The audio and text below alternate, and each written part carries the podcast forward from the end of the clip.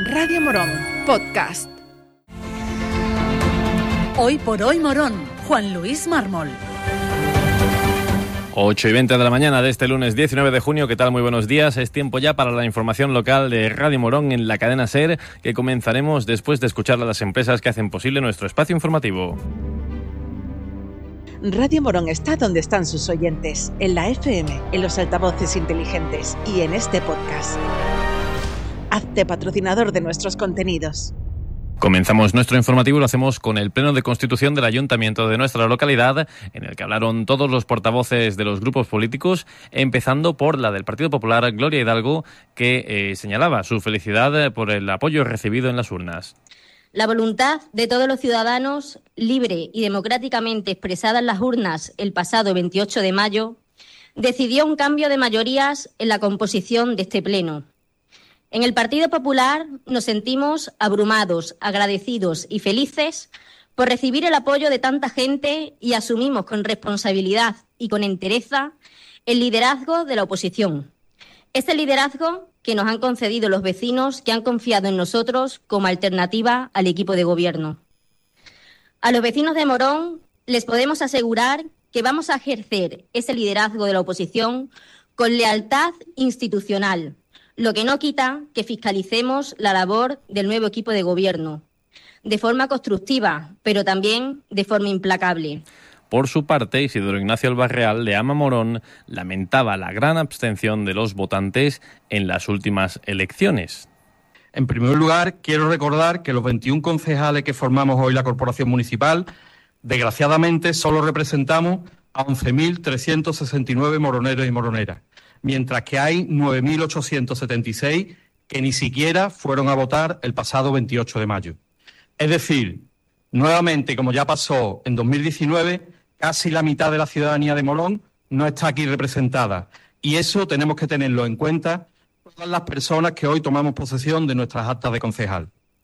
Para una formación municipalista como la nuestra, este hecho resulta un enorme fracaso, porque significa que todas esas personas no tienen ninguna confianza en que esta, en que esta institución municipal servir para solucionar sus problemas o mejorar su calidad de vida.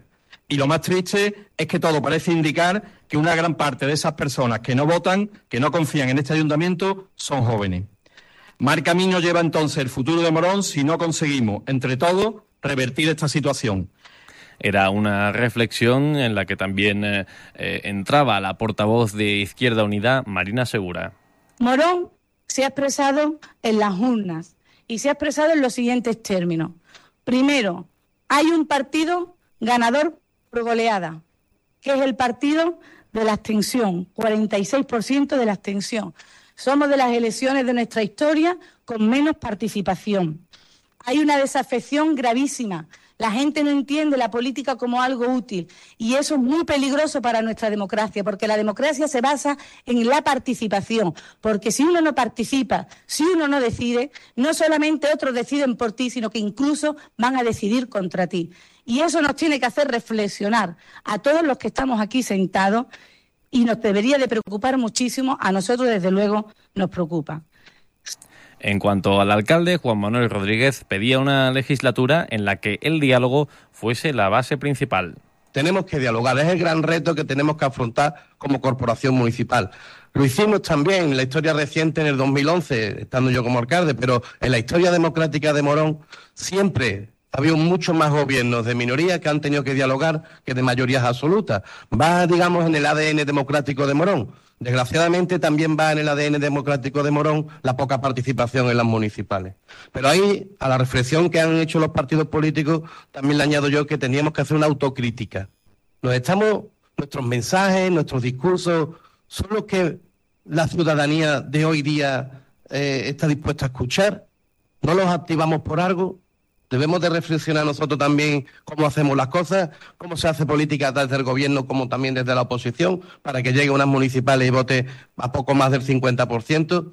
Yo creo que también es importante hacer autocrítica de, la política, porque la política debe cambiar desde la política, para que generemos más participación. Como decimos, iremos desgranando más de este pleno en estos días, pero ahora es el tiempo del comentario de opinión de Loli Fernández titulado hoy Supervivientes.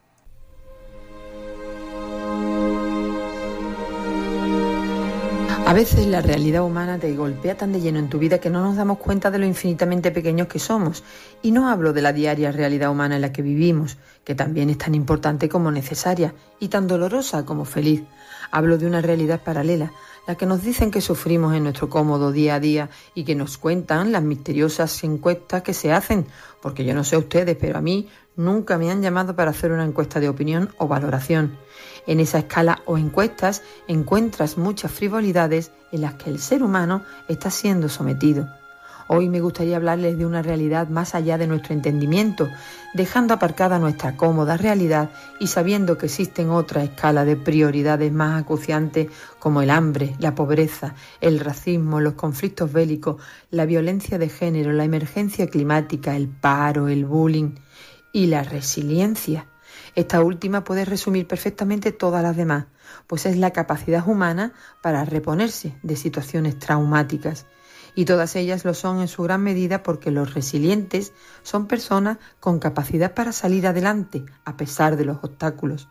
Y me acojo a esa resiliencia, la de una niña de 13 años que junto a sus hermanos más pequeños han sobrevivido 40 días en plena selva colombiana, con lluvias constantes y la presencia de numerosos peligros, sobreviviendo previamente a un accidente aéreo en el que fallecieron su madre, el piloto y otro adulto. Leslie, una niña que se ha convertido en una, auténtica heroína con tan solo 13 años, en esa supervivencia y en ese trance, ha sido la encargada de cuidar de sus tres hermanos de nueve, cuatro y un añito. Sin embargo, esa situación tan dolorosa les dio la fuerza necesaria para sobrevivir y también la cultura a la cual pertenecen, porque sabían por dónde caminar, qué cosas comer y qué cosas no tocar. Una odisea y un milagro en esta auténtica realidad, la que tuvieron durante 40 días. Y ahora yo, desde mi cómodo sofá, seguiré viendo supervivientes y sus malos modos de vida, entre voces y disputas, mientras pienso qué sabrán ellos, o nosotros, de necesidades tan reales como estas.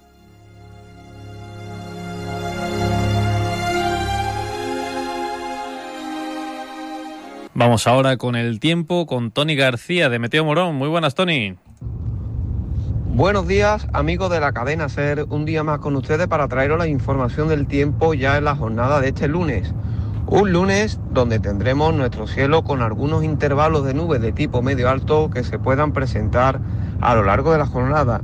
En cuanto a las temperaturas máximas, temperaturas máximas rondando en torno entre los 30 y 31 grados en horas centrales del día mientras que al caer la tarde-noche y primeras horas durante la madrugada del lunes al martes, estas se sitúan en torno entre los 19 y 21 grados. Todo ello acompañado del viento de componente oeste variable a suroeste, más bien conocida como el poniente, que sobre todo al caer la tarde-noche de este lunes hará con algunas rachas en momentos puntuales. Sin más amigos, esto es todo y nos vemos mañana.